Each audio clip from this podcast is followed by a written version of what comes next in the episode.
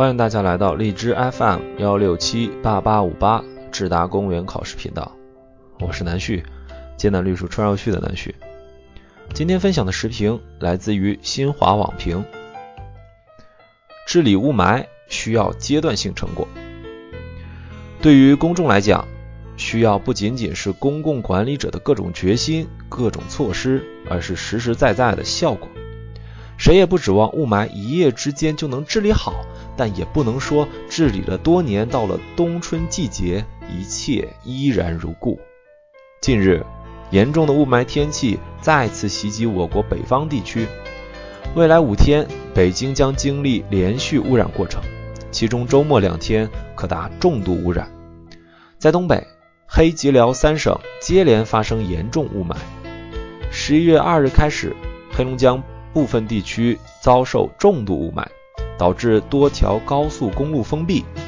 哈尔滨市部分中小学停课。十一月八日，沈阳 PM 二点五值达到惊人的一千四百。有市民戴防毒面具出行，在长春，局局地能见度不到四百米，一度不到一百米，甚至在室内也能闻到雾霾刺鼻的味道。华北。东北已经在雾霾的侵袭下沦陷，那么其他地方呢？如果说其他污染主要是影响人的身体健康的话，那么大气污染及其形成的雾霾不仅影响到身体健康，还因为其直观、看得见、闻得着，直接影响到人们的心理和精神，而且这种影响不是个别人，是所有人。会引发全社会的高度关注。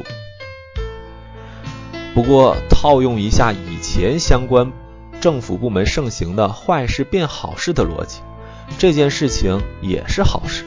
首先，如此直观的严重污染，降低了相关部门推诿、粉饰和掩盖的可能性，事情就在所有人的眼皮子底下发生。再大的胆子，再厚的脸皮。也不能否认了。其次，雾霾让每个人都无处可逃，雾霾对每个人都是公平的，虽然这是一种可悲的公平。有钱有权者和老百姓享受同样的待遇，最多也就是能比老百姓戴一个高级一点的口罩，但有什么用呢？这么这种公平能不能也成为治污的动力呢？第三。